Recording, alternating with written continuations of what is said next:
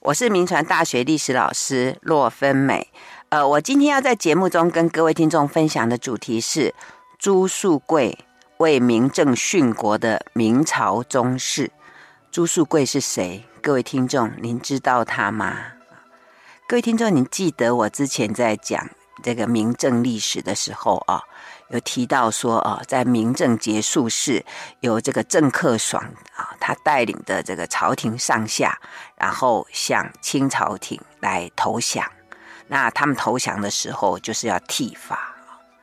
全部都投降了。可是就在这一个时刻呢，有一位呃明朝的宗室叫朱树贵啊，他就决定殉国啊。包括他的五个妃子啊，然后他在临死之前呢，他就写了一个绝命词啊。他说：“艰辛避海外，总为己经法。于今势必已，不复采绝为。”啊，就是说他逃避到海外这么多年，就是为了那几撮头发了。那今天已经面临到这样的状况了，所以他就决定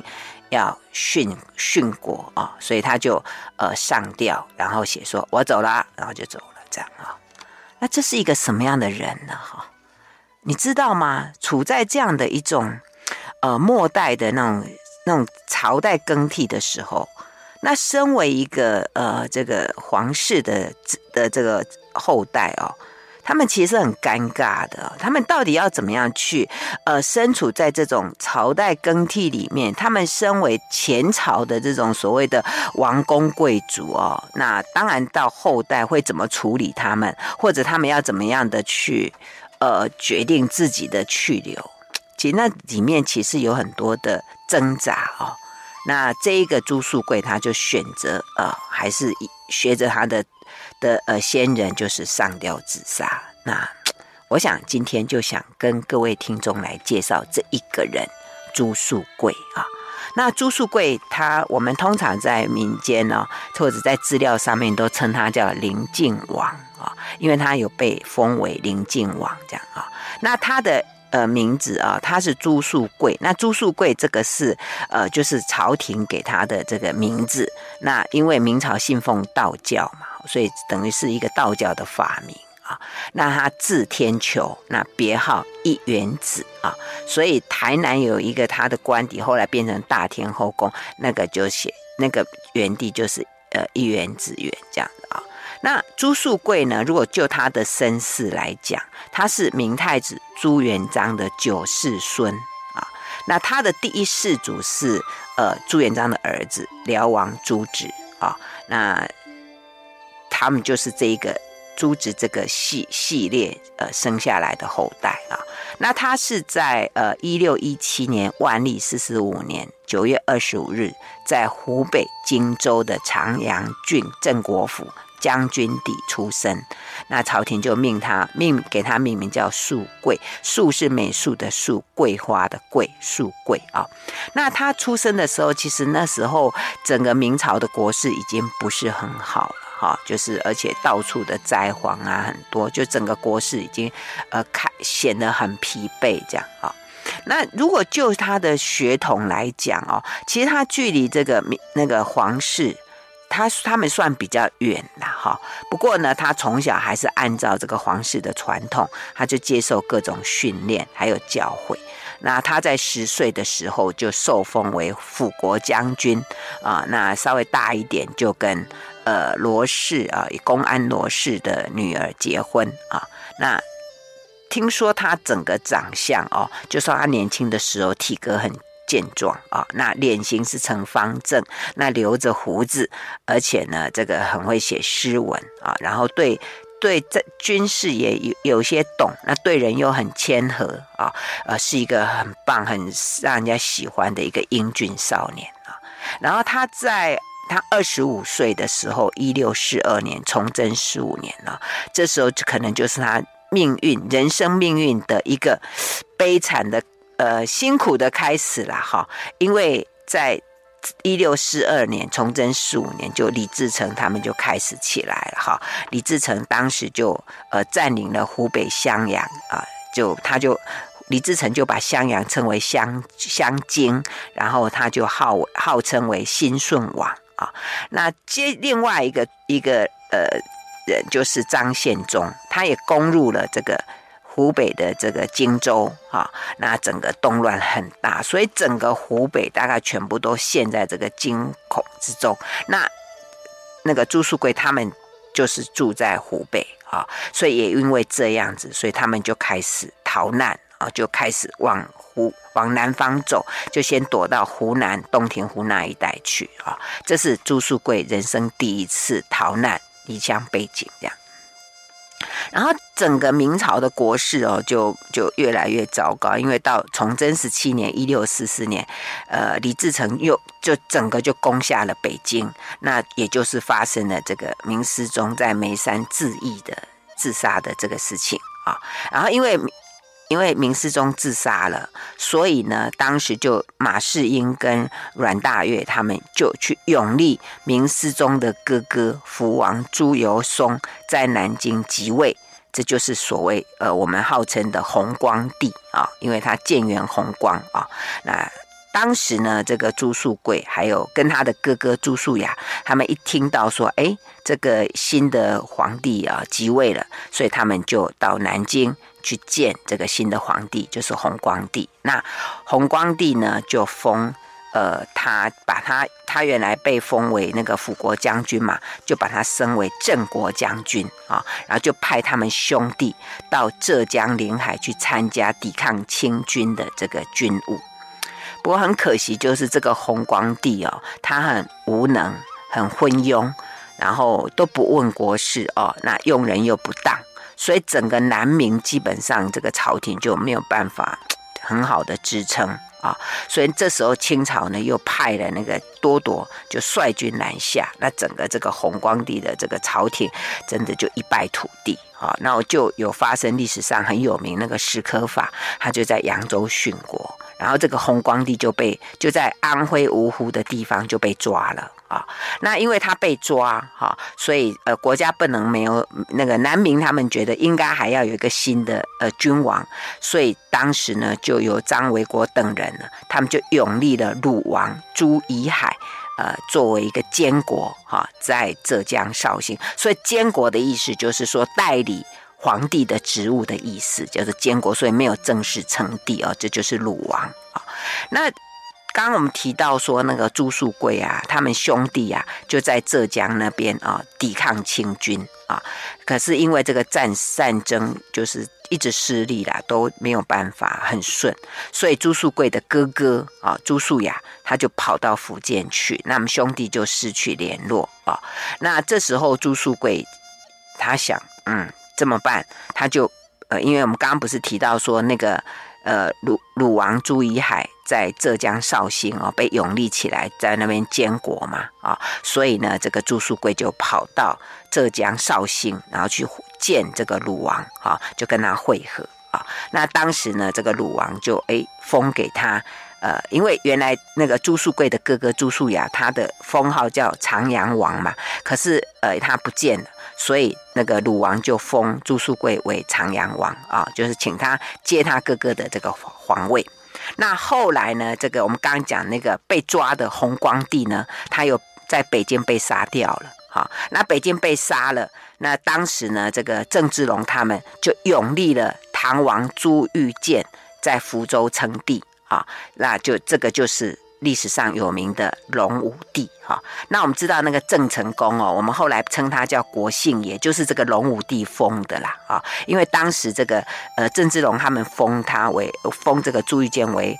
隆武帝之后，那郑成功就去见他嘛，那见他以后就被赐姓啊，所以我们后来。就赐姓给他姓他，让他姓朱啊，赐给他名字叫成功。所以呢，其实郑成功应该叫朱成功啦，哈。那不过我们后来还是习惯叫他郑成功。不过在历史上啊，很长的时间大家都叫他国姓爷，哈。那这是呃这个隆武帝，哈。不过实力上还是没有办法跟清廷相抗衡啦。所以大概整个江南很多的地方，大概就就都被清朝占领了，哈。这是呃当时的一个状况，OK。然后这个朱树贵呢，他当时哦听到说，哎，这个隆武帝哦，哎，这个这个哎重新的帝这个即位啊，就是有这个皇帝。重新被立起来，然后他就嗯想说，好吧，那他是不是应该要去见他？而且他又听到他哥哥哎的消息，说他哥哥已经呃见到龙武帝了，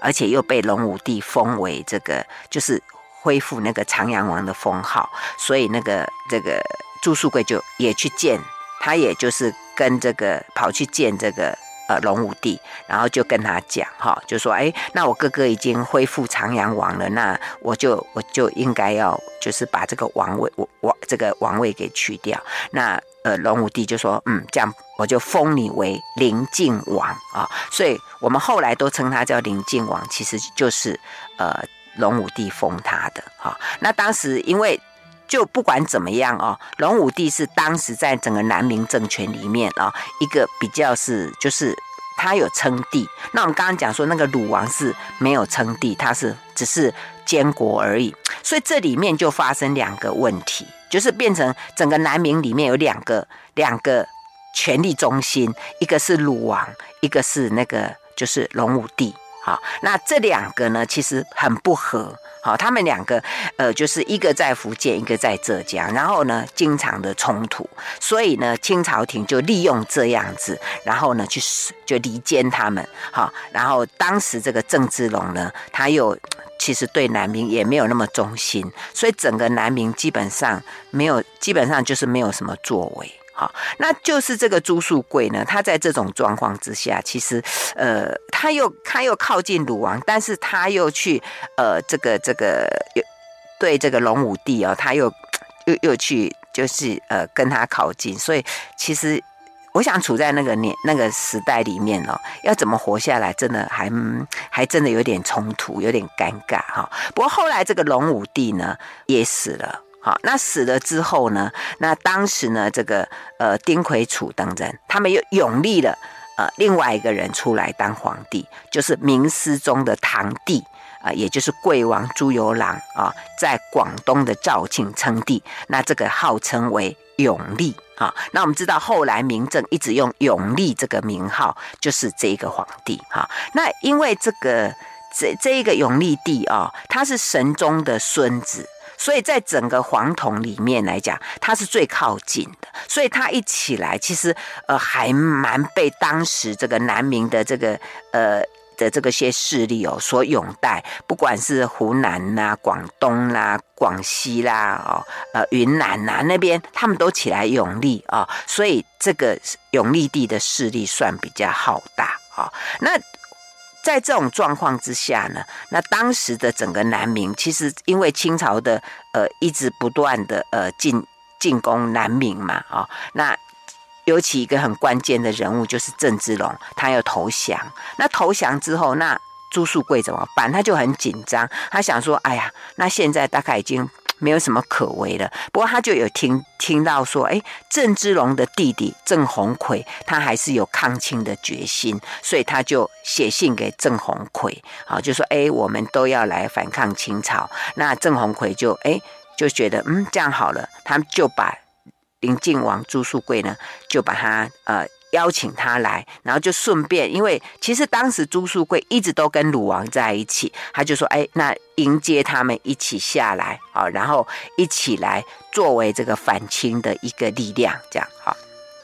就在这个时候呢，呃，其实这个朱术贵也还蛮好玩的，因为他明明是跟鲁王在一起啊，可是他又觉得鲁王不是真正的皇帝，所以呢，他就又跟那个永历帝。然后联系，他就跟永历帝说：“我要去报效你。”好，那永历帝当然接到这个消息就很高兴啊，他就跟他说：“你不用，你你你可以，你你就留在郑鸿逵那边，那你在这那边帮我监军，那我就给你，就是你可以在当地哦，这个领一些薪水。好，那这这件事情哦，对朱术贵有什么意义？有。”就是说，他又重新了跟那个南明的一个真正的一个皇帝又连接上，虽然那个薪水不多，但是他总是呢感觉心理上比较踏实。好，就这是当时的情形。那还有一个部分，嗯，有可以来观察，就是。因为那个时候啊，那个郑成功的势力已经出来了。然后朱术桂跟郑成功之间的关系是怎么样呢？其实刚开始的时候啊，朱术贵其实他不太，他不是太太太太接受郑成功这个部分啊。所以永历帝哦，呃，曾经命这个郑成，呃，命这个朱术贵说要他去郑成功那边帮他监军啊。可是。朱术那个朱术贵他没有答应哦。那我刚刚一直在讲这个什么监军监军，这其实哈就是说，呃，有一种意义，就是他们让让这些明朝的宗室哦来来担任监军，就表示说这个军队跟明代的皇室是有一个联系的，算是一个荣誉职务啦。其实并不负担真正的军事责任啊。所以当时那个永历帝呢，他要朱术贵到郑成功的军队里面去担任监军，其实呢就是让他跟明朝的皇室呢有一个连结。可是住宿贵不愿意。好，我们先谈到这里，休息一下，广告过后再回到酒吧讲堂。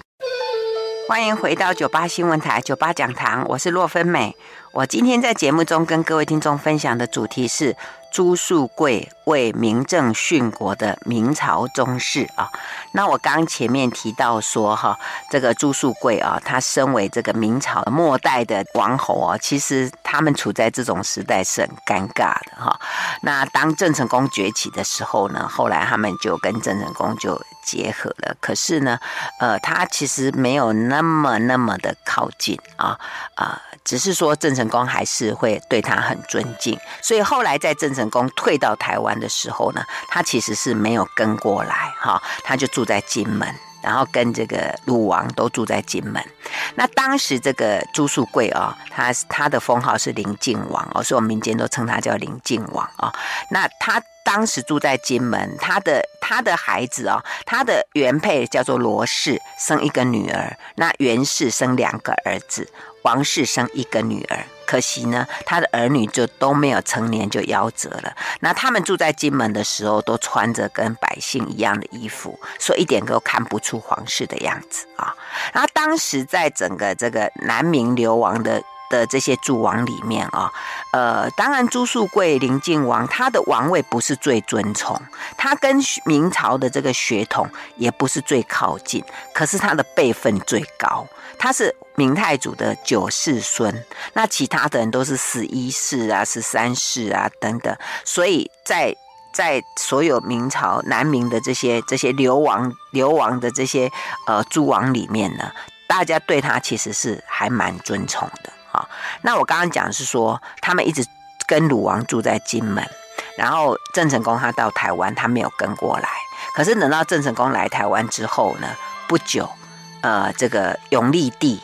就是在这个昆明就被吴三桂给杀掉了，然后郑成功也死了，哈，所以这个时候等于是整个南明就空掉了，哈，所以有人就就是建议说，那个鲁王再出来建国。啊，不过很可惜，就是说不久那个鲁王在金门也气喘病发作，然后就死了啊。那鲁王死的时候呢，是这个朱术贵在他身边，然后帮他处理这个丧事啊，而且还收养了这个鲁王的遗腹子。啊，那讲到这个鲁王过世啊，这件事情其实一直民间有传说啦。呃，因为他死的时间跟郑成功死的时间很靠近啊，所以有很多的起那种传闻哦，就有人讲说是郑成功先把鲁王哦把他害死，然后呢，呃，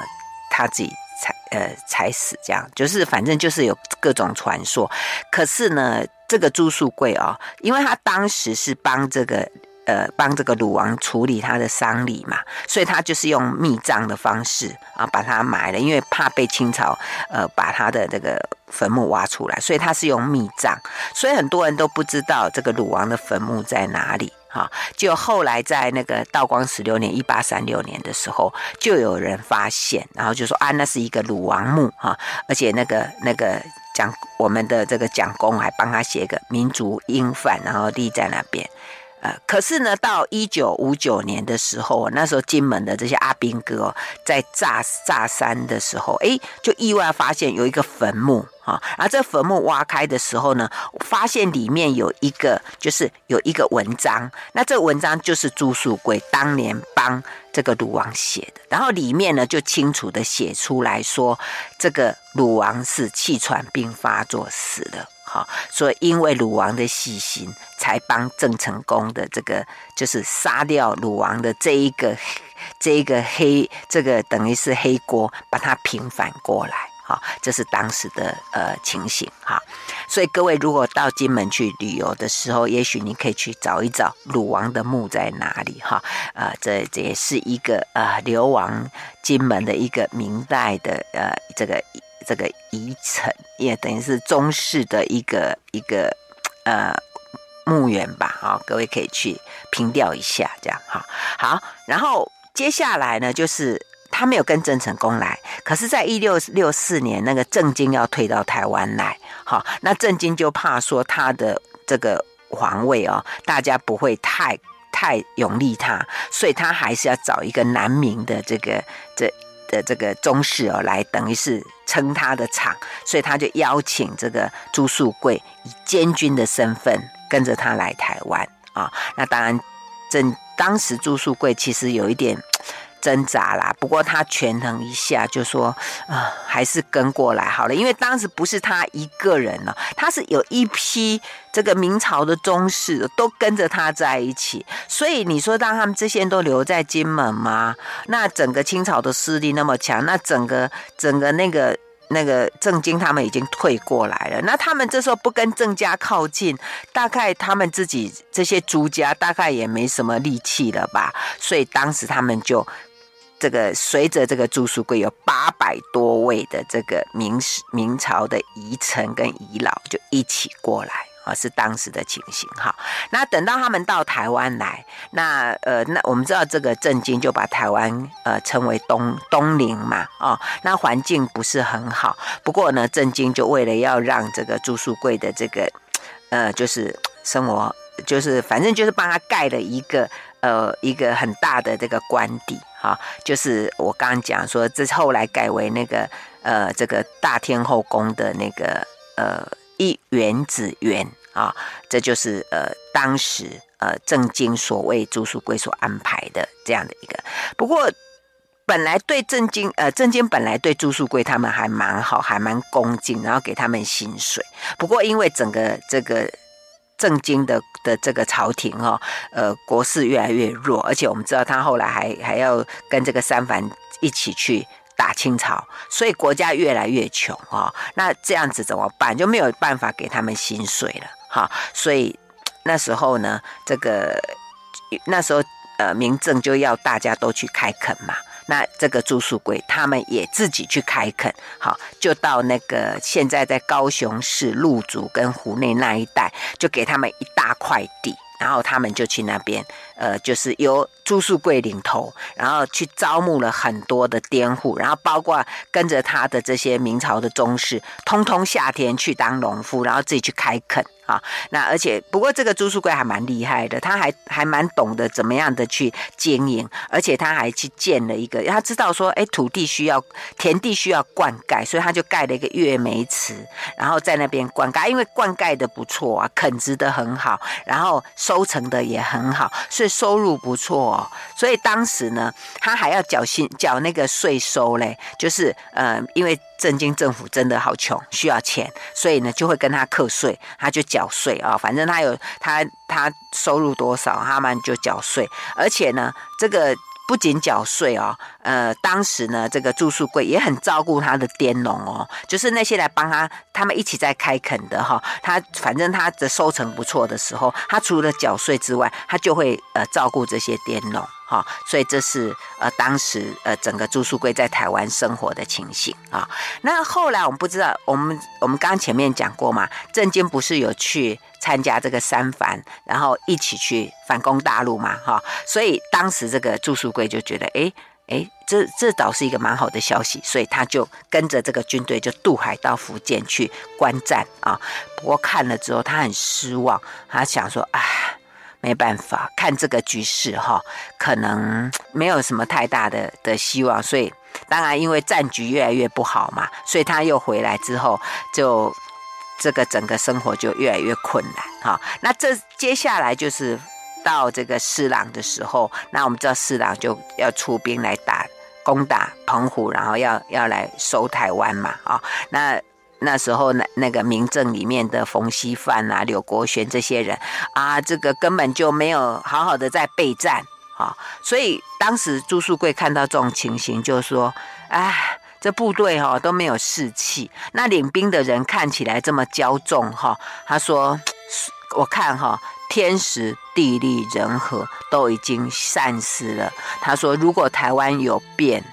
我没有地方可以去了。”我看到时候我就必须以身殉国，然后等到施琅攻下澎湖，看到刘国轩决意要投降，甚至呢，呃，刘国轩还派人看守这个，不管是正次的亲族，还有所以这些朱家的后代的时候，大概明朝的父王已经完全没有可以挽回的机会。那朱树贵呢？他这个时候。他会怎么做呢？好，我们先谈到这里，休息一下，广告过后再回到酒吧讲堂。欢迎回到九八新闻台九八讲堂，我是洛芬美。我今天在节目中跟各位听众分享的主题是朱树贵为明正殉国的明朝宗室啊。那当施琅攻下澎湖，那刘国轩他们等人都要投降了，所以呢，这时候宁靖王朱树贵。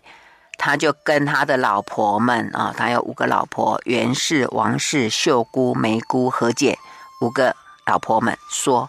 哎，我的德性不足啊，我本来流亡海外是希望保个余年，以求见先帝先王这呃，但是呢，现在大势已去了，我的死期也到了。那你们都还年轻，所以你们可以削发为尼，或者去改嫁吧。啊，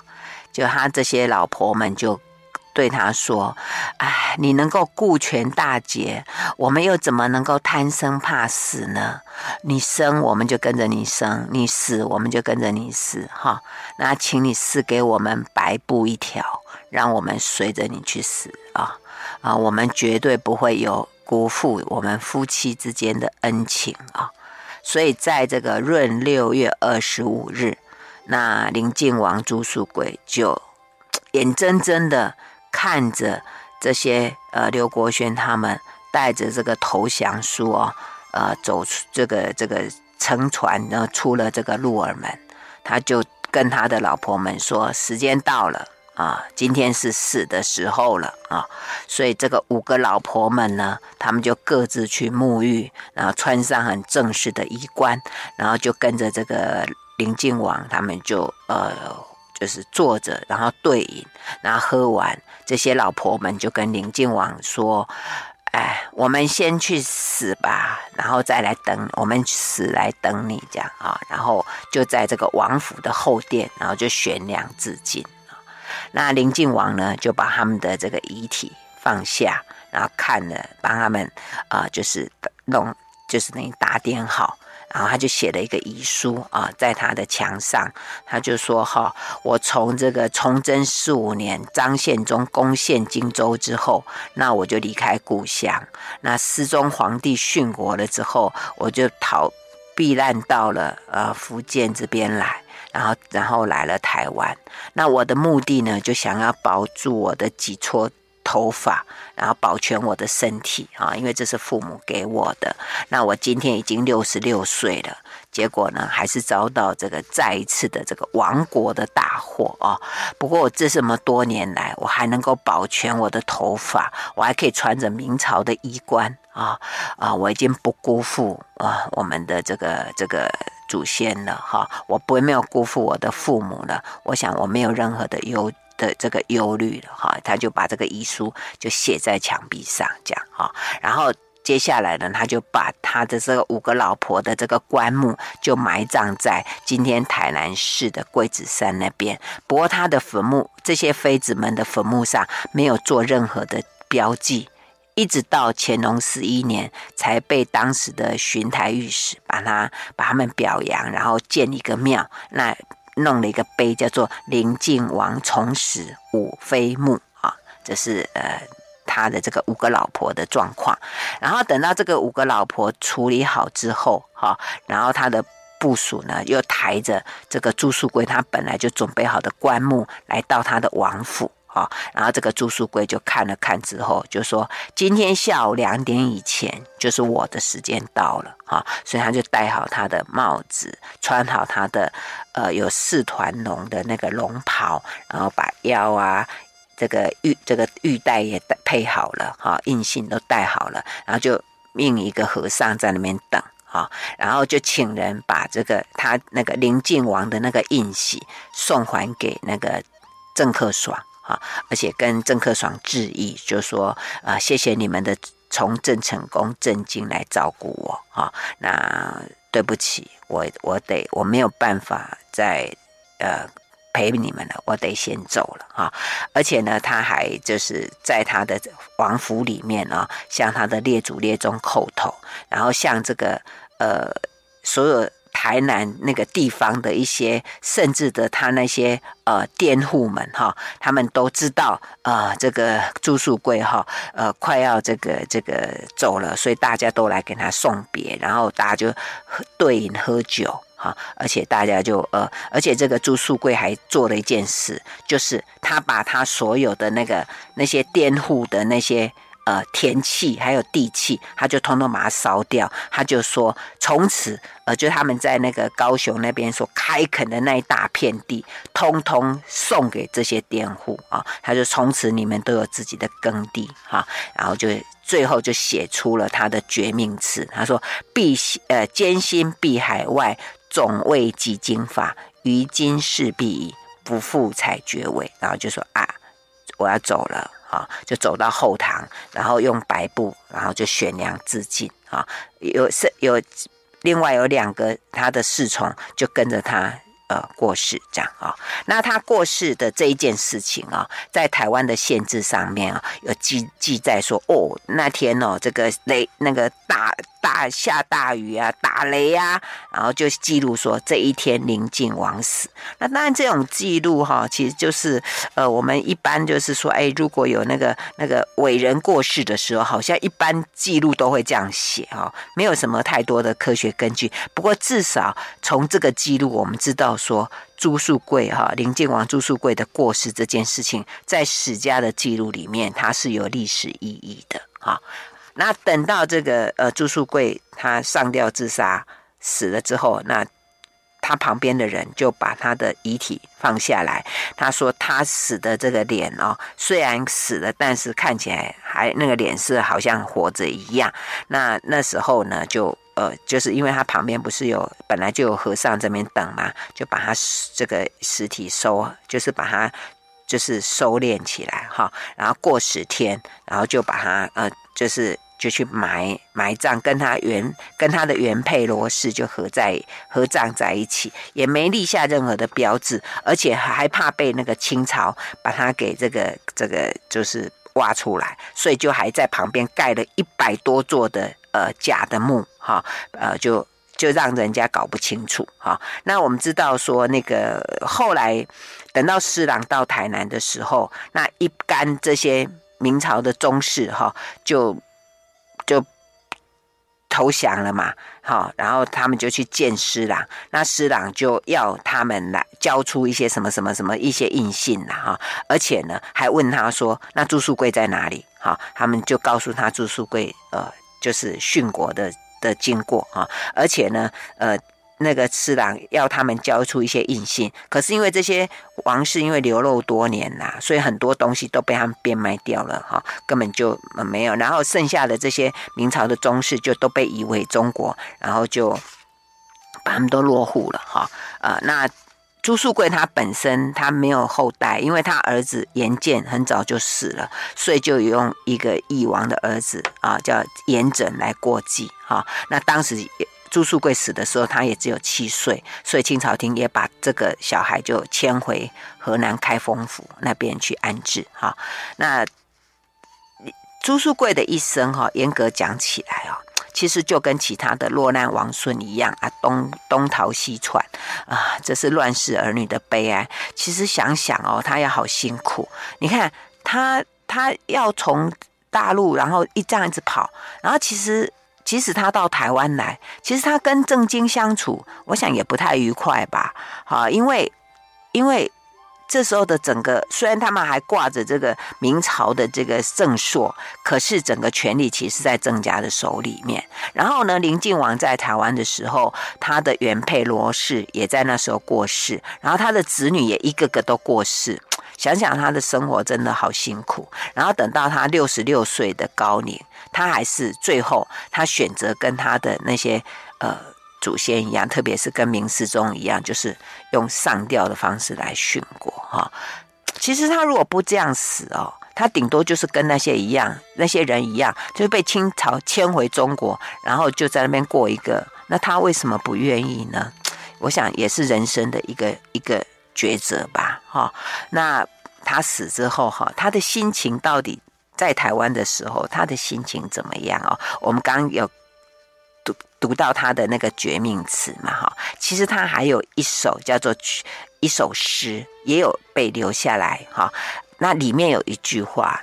可能可以玩味一下。他说：“哈，独怜昔日，哈，图南下，错看英雄可与伦。”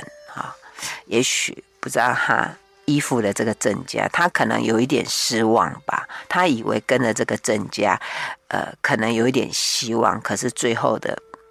呃，还是蛮悲惨。所以他有一句话说：“错看英雄可与伦。”哈，呃，然后可见他的呃晚年，然后他在台湾的这些生活。不过他因为。跟了这些呃，就是他在开垦的过程里面呢，也照顾了这些佃农，所以这些佃农后来也都给他回馈。今天各位如果到高雄那边，还有他的那个那个庙啊、然后有祭祀他，他们其实还蛮感念他的。好，那接下来我来讲一件事情，就是说，那这个宁靖王死。啊，那民间就有很多的传说啦，说他不是自杀的，说他是吞金自杀，哈，而且说他的陪葬很丰富，说他的那个棺木啊是金的，那棺盖是银的，而且说他那个埋葬的时候啊，就是那个棺木底下就装轮子，然后那个那个墓道里面哦就设轨道，然后把他那个棺木这样推进去之后，就让那个棺木自己这样跑跑跑跑跑这样，哈，那负责安葬的人哦都是。瞎子班就是聋哑人，然后所以他的坟墓在哪里，大家都不知道。哈，不过这一种金棺银银盖的这样的一个流传呢，就甚嚣全上，然后很多人就很想去盗墓啊，就想说，哎，那个墓中的这个财富啊，那日日本统治台湾的时代也知道啊，那因为日本人那时候就一直要大肆搜刮台湾各地的古董嘛，所以这个墓也变成。被觊觎的目标。不过，因为我们刚刚不是讲说他那个墓是秘葬嘛，所以大家都已经都不知道那个墓在哪里。哈，结果在一九三七年的时候啊，那个时候是昭和十二年，民国如果送民国来算是二十六年，就有一个三十一岁的一个关庙人叫李清风，他那时候在台糖的大湖原料区哦，做一个补助员，然后他。因为他是去，因为那附近都变成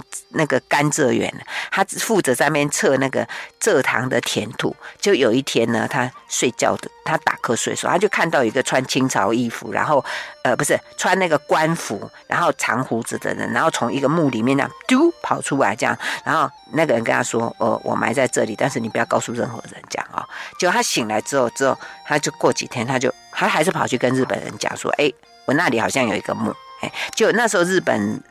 就是有一个派出所的所长叫毛利，然后一个主管，然后他们就开始跟这个李清峰，他们就去挖墓，结果真的就挖到了嘞，就挖到那个他的儿子严建的墓，还有他的原配罗妃的墓，后来就挖到这个朱书桂的墓啊。那据当年的报道说，这个金器、玉器、夜明珠、古钱、香炉的等等的宝物，哇，好多哦。啊、然后而且那个据这个李清峰他就说，呃，里面就说那个棺盖啊，还有一层的金粉，然后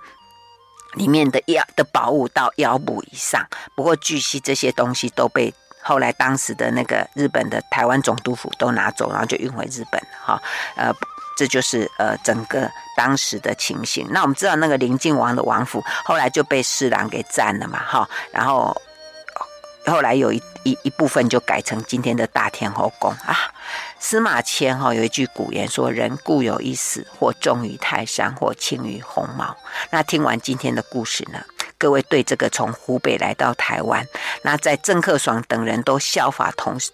投降的时候，他却坚持为了他那个几撮头发，然后呢，他殉国了。这么一个人，